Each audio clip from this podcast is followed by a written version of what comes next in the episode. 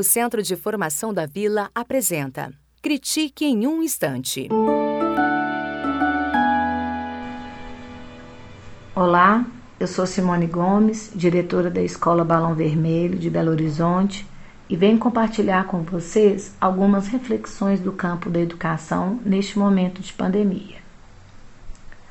As instituições escolares têm respondido de formas bem diversas aos desafios do enfrentamento do Covid-19. Isso nos faz retomar a discussão sobre a fragilidade das políticas públicas da educação básica brasileira e os seus efeitos nas escolhas dos nossos jovens.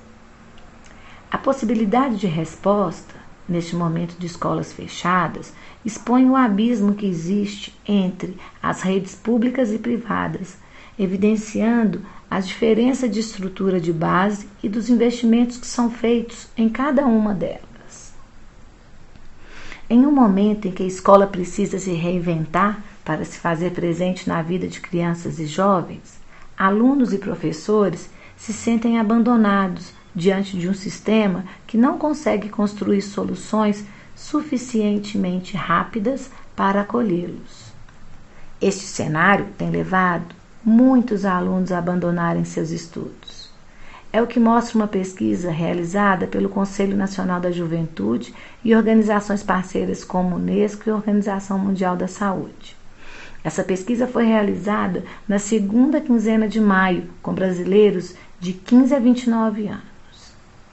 33 mil jovens de diferentes regiões, vivências e realidades sociais foram questionados sobre economia, saúde e bem-estar, educação e perspectiva de futuro com o objetivo de conhecer suas percepções sobre a pandemia, seu contexto e os efeitos em suas vidas e na sociedade.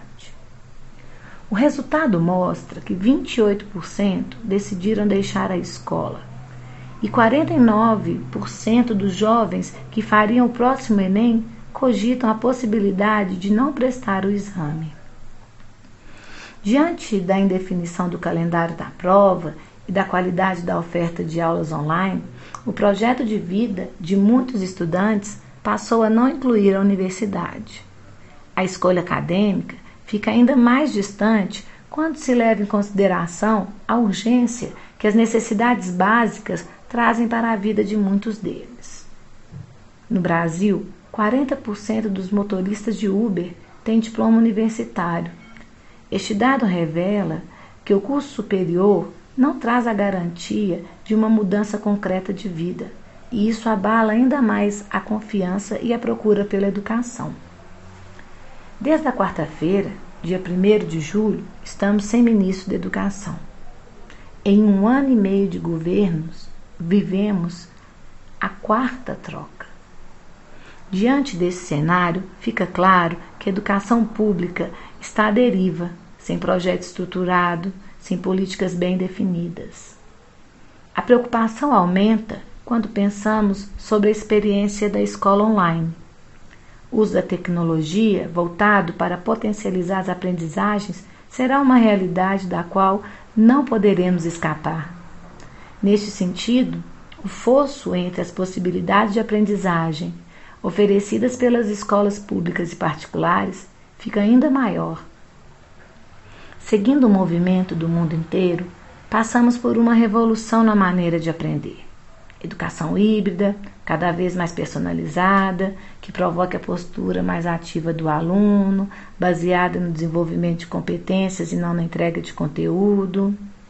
Nesse sentido, o tamanho do desafio que temos pela frente é muito grande. Qual o projeto de sociedade desejamos construir com as possibilidades dessa educação básica? O que restará da escola para boa parte de seus estudantes?